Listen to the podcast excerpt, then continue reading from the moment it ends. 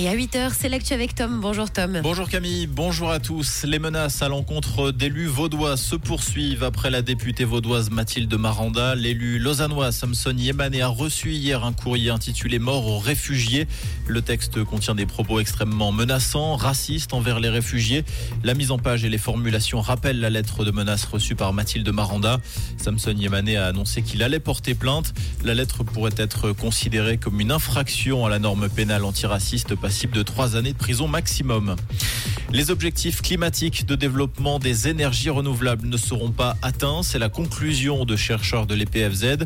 Selon leurs études relayées aujourd'hui par le journal Le Temps, en 2035, les énergies solaires et éoliennes fourniront environ 30% de moins que prévu.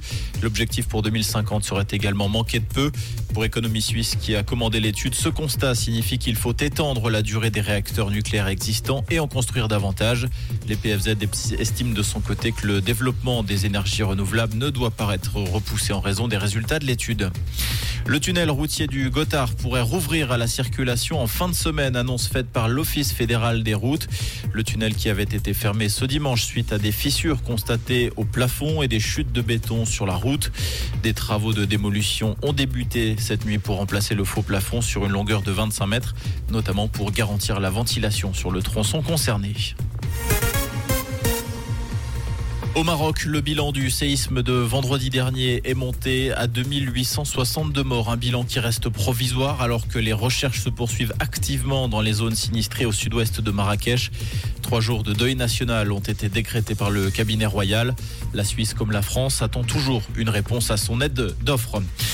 La Libye vit également des heures sombres. Le pays est actuellement traversé par des inondations sans précédent drainées par la tempête Daniel. Selon le Premier ministre par intérim, 2000 personnes ont perdu la vie sur place. 5000 sont toujours portées disparues au nord-est du pays, près de la frontière avec l'Égypte.